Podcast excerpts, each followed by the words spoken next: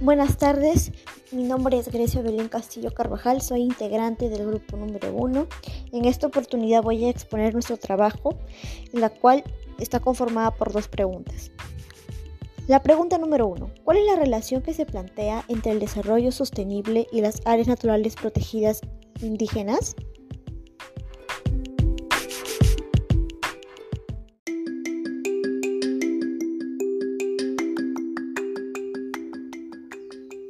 El desarrollo sostenible está relacionado a los parques protegidos, debido a que se necesita mantener los ecosistemas sanos a largo plazo para poder utilizar los recursos para las necesidades de la persona, pero limitando a la vez la pérdida en el ambiente.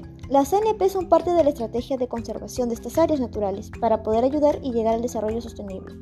Las ANP son centros en los cuales se mantiene de los diferentes ecosistemas como la flora, fauna del área designada. La implementación de la ANP de un método del cual puede ser beneficio para no solo el desarrollo social, sino también para el patrimonio cultural en las condiciones más óptimas.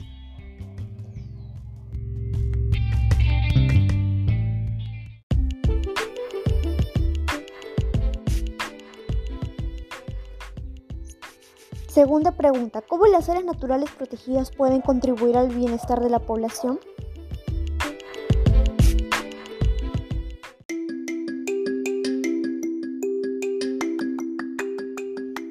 La razón por la cual es importante establecer políticas locales y mundiales para la conservación de biodiversidad es porque es necesario detener la destrucción de los ecosistemas, como se ha venido llevando a cabo en los últimos años.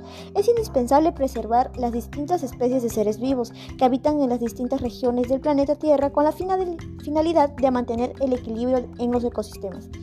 Es importante proteger las ANP ya que aumenta el turismo del país al igual que mejora la economía de la zona, ayudando a mejorar el Perú.